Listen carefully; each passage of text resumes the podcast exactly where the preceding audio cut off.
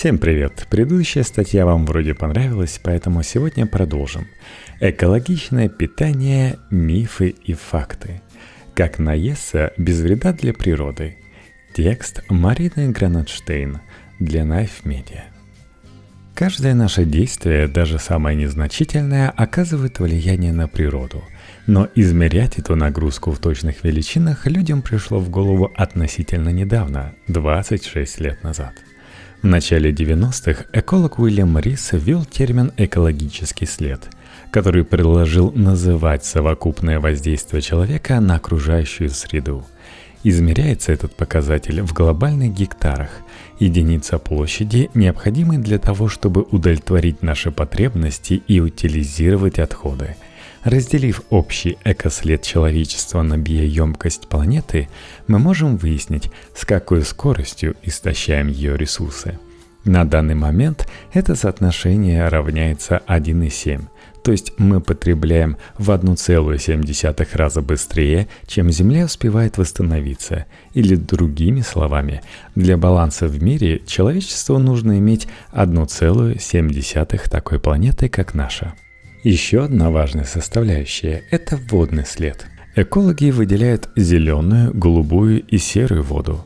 Серая – та, которую мы загрязняем, не только сбросами с фабрик, но и просто при мытье рук или посуды – Голубую мы берем для различных нужд из озер, рек и подземных источников. Зеленая накапливается в почве и питает растения. Если представить индивидуальный экологический след человека в виде пирога, то мусор в нем, как ни странно, это лишь маленький сегментик. Самыми большими кусками окажутся транспорт, жилье и питание, которое займет почти целую треть. О нем-то мы и поговорим овцы, коровы и метан. Да, автомобили неестественны. Они громко тарахтят, давят пешеходов на дорогах, а запершись в гараже с работающей машиной, вы рискуете на свежий воздух уже никогда не выйти. Мясо, естественно, его едят не только люди, но и котики. А посидев в закрытой комнате с куском грудинки, вы, возможно, испытаете неприятные ощущения, но вот вряд ли умрете – тем не менее, некоторые эксперты полагают, что сократив потребление говядины и баранины, мы скорее поможем природе, чем пересев с машин на велосипеды. Согласно исследованиям, проведенным экологической организацией Environmental Working Group, 1 килограмм баранины за весь производственный цикл выбросит в воздух 39 килограммов СО2 эквивалента, соответствует выхлопу нового автомобиля за 130-140 километров пути.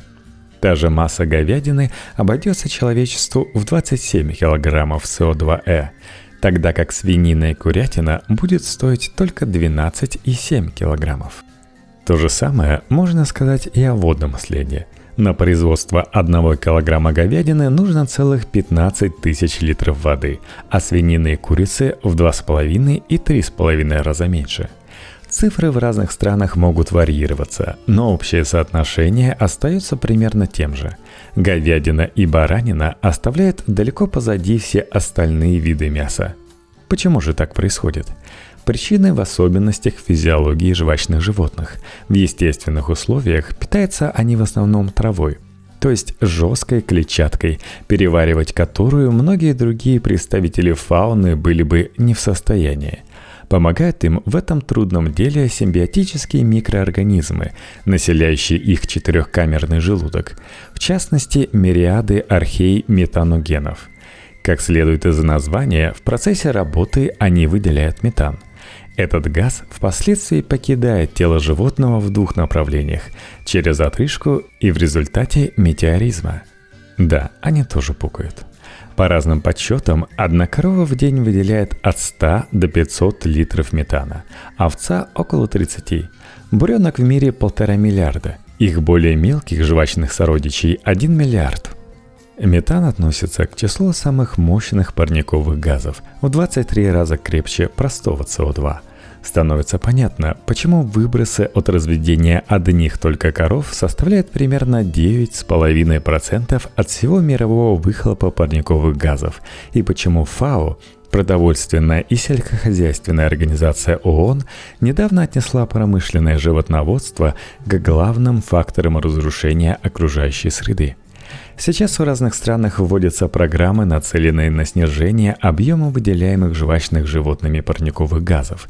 Например, в Архузском университете в Дании работают над созданием ГМО супертравы – а специалисты, занятые в проекте «Геном Канада», секвенируют ДНК тысячи коров, чтобы обнаружить гены, отвечающие за пониженное производство метана. Но это не мушки дрозофилы, а выведение новых пород займет долгие годы, а полученные сорта травы еще нужно будет внедрить, так что кардинально изменить ситуацию в ближайшее время, увы, не удастся. Но метан – это не единственная проблема – Питание жвачных животных в целом менее эффективно, чем у всех остальных зверей, которые присутствуют в нашем меню – свиней, птицы, рыбы. Коэффициент кормовой конверсии у пангасиуса и съедобных насекомых меньше двух. То есть съели чуть менее 2 кг пищи, набрали килограмм массы. У курицы этот же показатель равен примерно 2, у свиньи – 3,5, а вот у коровы, как правило, не меньше 6 то есть, чтобы бычок нагулял килограмм веса, ему надо употребить 6, а то и 8 килограммов корма. Низким КПД питания жвачных животных объясняется и повышенный водный след от производства говядины и баранины. Этичное мясо, то есть полученное от животных, которые жили на открытых пастбищах, тоже не выход. Объем выбросов в этом случае только возрастает. Питание травой в целом менее эффективно, чем зерновое – принятое на обычных фермах при компактном содержании. А еще при таком рационе коровы и овцы выделяют больше метана. Кроме того, для этичных ферм требуется огромное пространство, а промышленное животноводство с учетом площадей, необходимых для выращивания кормов, и так уже занимает до 30% всей доступной для использования почвы на земном шаре – да, обитатели этих этичных ферм проживают гораздо более насыщенную и полноценную жизнь. Но вся остальная природа этому вовсе не рада. Ей выгоднее не счастливые коровы и овцы, а те, которые занимают как можно меньше места и потребляют как можно меньше ресурсов. То же самое, увы, касается и людей – Сделать говядину и баранину зелеными в обозримой перспективе не удастся. Эти два вида мяса будут обходиться природе дороже любой растительной пищи, даже привезенной с экзотического острова и упакованные в 10 слоев пластика. Но есть и хорошая новость. Сократив потребление мяса овец и коров или полностью заменив его свининой, курицей и индейкой, можно серьезно уменьшить свой экологический след – по данным исследований, проведенных Департаментом сельского хозяйства США, питание без говядины и баранины снижало углеродный след на 1,4 тонны СО2 эквивалента в год по сравнению с рационом тех, кто ел эти виды мяса каждый день – 1,9 тонны против 3,3. А вот разница между диетами без говядины и баранины с одной стороны и меню вегетарианцев и веганов с другой оказалась не такой значительной, Первые наели на 1,7 тонны, вторые на полторы. Видимо, инфернальный Теппи Дибанс, разговаривающий с Эллен Берстин из телевизора в «Реквиеме по мечте», был не так уж и не прав. Отказавшись от красного мяса, можно решить сразу множество проблем – Чемпионы по углеродному следу среди вегетарианских продуктов – сыр и масло – до 13 килограммов и около 9 килограммов СО2 эквивалента на килограмм соответственно. Связано это все с теми же жвачно-животными факторами – бактерии метаногены, коэффициент конверсии питания. Для изготовления сыра и масла необходимо большое количество молока, а чтобы произвести его, нужна крупная популяция коров, овец и коз – в процессе жизнедеятельности, производящих ничуть не меньше метана и съедающих ничуть не меньше корма, чем их местные собратья. Био мой био. Термин «органическое земледелие» придумали еще в далеком 40 году. Но популярными биопродукты начали становиться ближе к концу прошлого века. К 2016 объем рынка такой еды в Европе превысил 33 миллиарда евро – Многие покупатели готовы платить за биочечевицу, биоогурец или биопомидор на 20, а то и на 100% больше, чем за их плебейских не биособратьев. Причем не в последнюю очередь потому, что благодаря рекламе уверены, Так они проявляют экологическую сознательность. Спешим их разочаровать. Если с диетическими свойствами биопродуктов все более или менее ясно, в них нет следа пестицидов, как, впрочем, и никакой особой магической питательности, то насчет пользы и вреда органических ферм для природы ведутся неутихающие споры. Сторонники идеи говорят о пониженном использовании гербицидов, пестицидов и азотных удобрений, которые создают мертвые зоны у морских берегов и устьях рек – их оппоненты возражают. Биофермы используют значительно больше земли, и если бы мы захотели накормить всех людей такими продуктами, нам пришлось бы вырубить еще раза в полтора больше лесов, чем вырублено уже сейчас. Согласно данным Государственного продовольственного управления Швеции, сравнившего биоземледелие с конвенциональным по 53 критериям – водный след, использование электричества и так далее, их воздействие на природу примерно одинаково. У каждого из этих способов хозяйствования есть свои плюсы и минусы. Преимущество органического земледелия в пониженной экотоксичности, зато конвенциональное значительно эффективнее в плане использования земли. Кроме того, биоферма биоферме рознь. Различия в практике земель пользования между двумя такими хозяйствами могут быть больше, чем между био и конвенциональными плантациями. Дело в том, что требований к органической обработке почвы очень много – но далеко не все фирмы соблюдают их от начала до конца. Нередко такие компании ограничиваются минимумом, необходимым для того, чтобы на продукцию можно было повесить красивый ярлык. В общем, чтобы не говорила реклама, убедительных доказательств, что био или органик продукты лучше для природы, все еще нет. А потому покупать их исключительно ради спасения планеты не стоит – но если вы не боитесь пресловутых следов от пестицидов, то вперед. И да, на транспортный сектор приходится примерно треть всех выбросов парниковых газов. Чем чаще и дальше мы ездим, тем выше нагрузка на природу – Разве не логично перенести этот же принцип на наше питание и предположить, что именно перевозка продуктов – основная причина их чудовищного углеродного следа и что импорт в Россию или Европу бананов из Латинской Америки, мясо из Австралии и апельсинов из Африки – корень всех зол?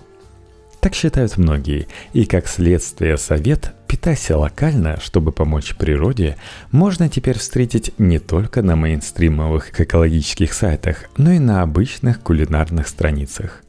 Локальное питание превращается в этический вопрос – Купил турецкие помидоры, согрешил против матери природы. Раздобыл те же томаты в парнике у соседа, помог планете – но действительно ли пищевые мили – широко разрекламированный термин, называющий расстояние, которое продукты проехали, прежде чем попасть на полку в магазине, надежный показатель экологичности нашей еды? Вовсе нет. И на это есть две причины. Причина первая, но не самая главная. То, что продукт произвели в вашей стране или области, еще не означает, что он мало наездил – если овощи или мясо везли 50 километров, но на грязном транспорте, к примеру на старом грузовике и небольшими партиями, выбросы СО2 эквивалента на килограмм продукта могут быть выше, чем у еды, ехавшей издалека, но более экологичным способом, к примеру, крупными партиями и на поезде. Причина вторая основная. Даже если транспортный след томата иммигранта ниже, чем у его местного собрата, то это еще ничего не говорит о его общем следе.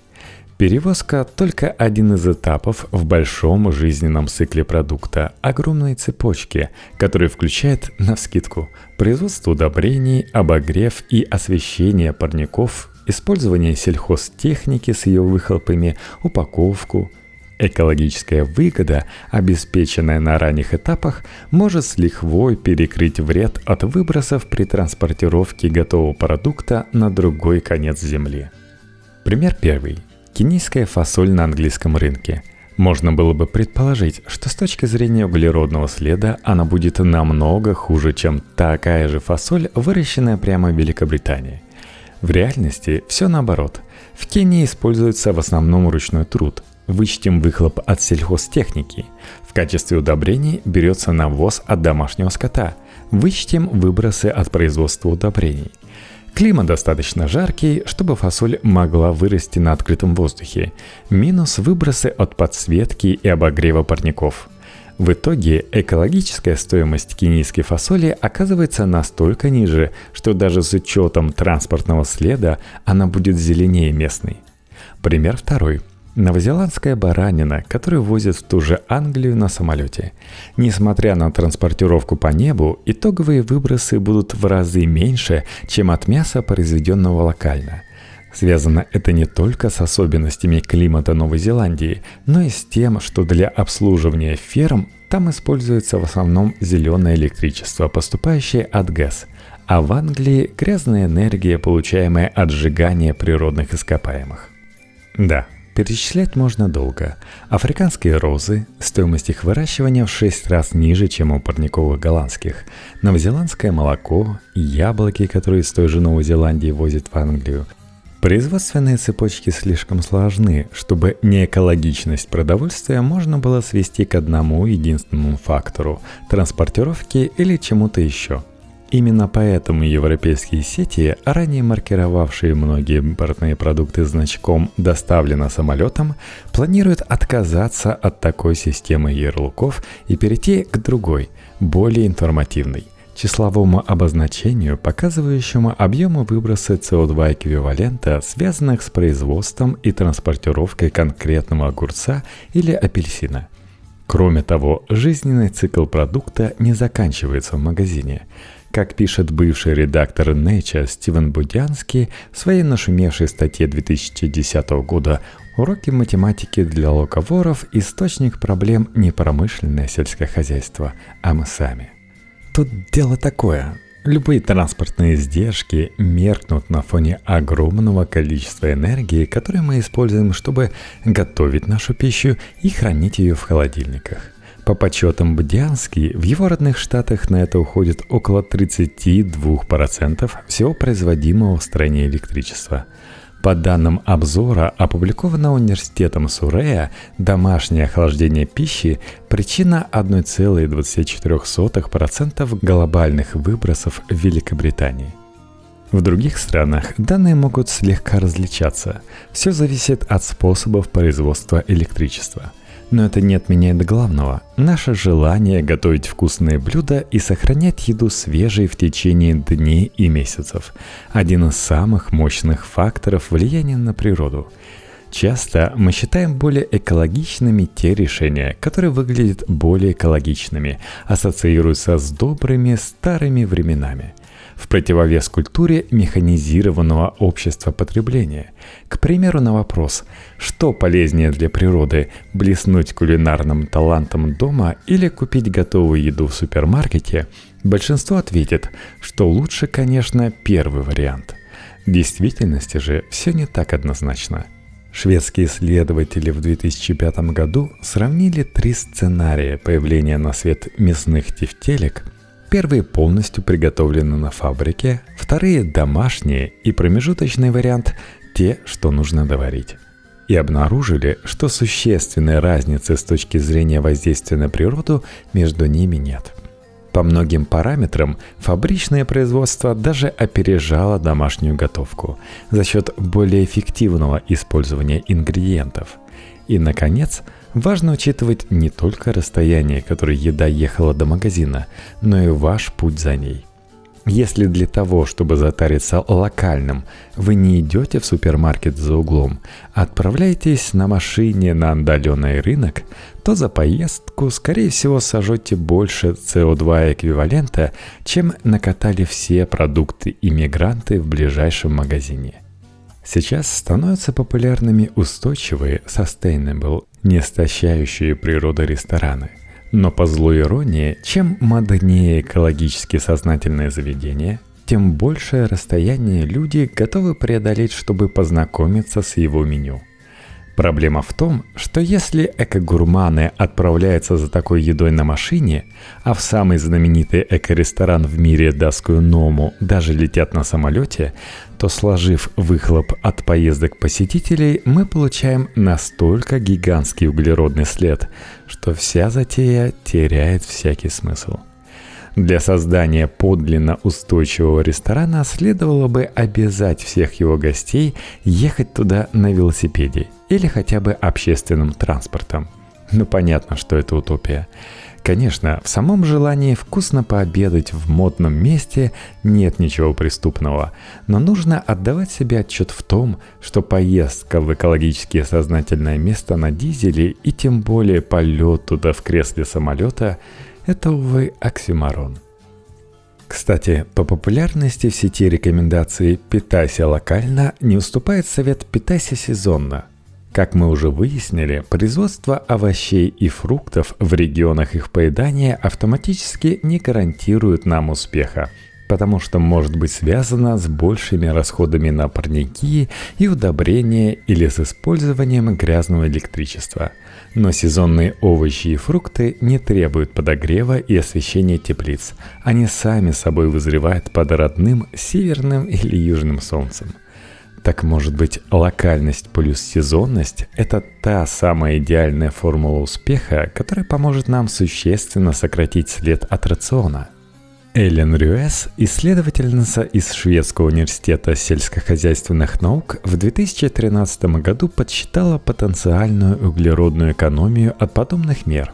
Если взять 36% потребляемых шведами овощей, томатов и моркови, то при переходе на полностью сезонное и локальное питание снижение выбросов для этих продуктов составило бы 64%, при допущении импорта из Европы около 30%.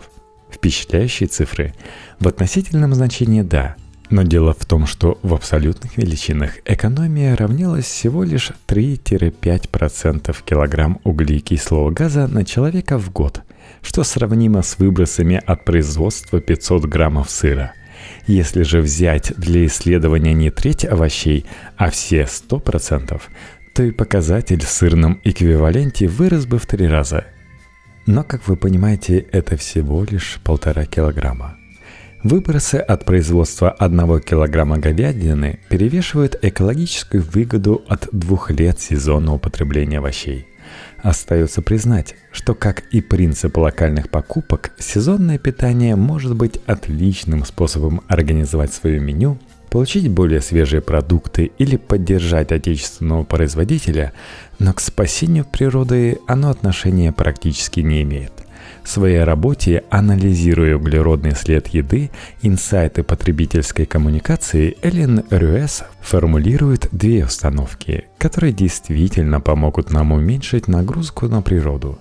Для этого нужно сократить потребление красного мяса и постараться сделать так, чтобы еда не пропадала зря – один из главных источников углеродного и водного следа от нашего питания – продукты, которые мы выбрасываем – по данным продовольственной организации ООН, в мире пропадает почти треть производимой еды, вместе с вложенными в нее 250 кубических километров воды и 3 миллиардов 300 миллионов тонн СО2 эквивалента. Если в развивающихся странах продовольствие гибнет на полях и в процессе перевозки, то в развитых в основном потому, что люди покупают лишнее и не могут правильно планировать меню – этот ценный навык или просто привычка позволил бы добиться значительной экономии ресурсов планеты и, кстати, собственных финансов.